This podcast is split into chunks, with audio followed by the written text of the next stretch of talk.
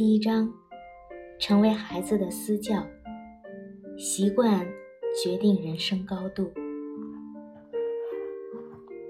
私人教练是一个并不陌生的名词，很多演艺明星、商场名流都有自己专职固定的私人教练，为他们制定科学的私教训练计划。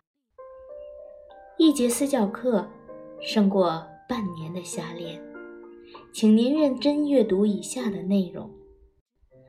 每一个世界冠军在刚开始训练时脸上都没有写着“冠军”二字，所以孩子的脸上没有写着“冠军”二字时，就更需要一位单独为自己提供训练的私人教练。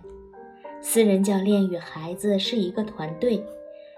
私教要与孩子形成合力，引导和帮助孩子实现训练的目的。请您在心里认真读一遍私教宣言。每一个世界冠军在刚开始训练时，脸上都没有写着“冠军”二字。当孩子的脸上没有写着“冠军”二字时，我们更要以敬业、饱满和积极的情绪为孩子助力。我会让孩子们拥有一位最用心、最负责的好教练。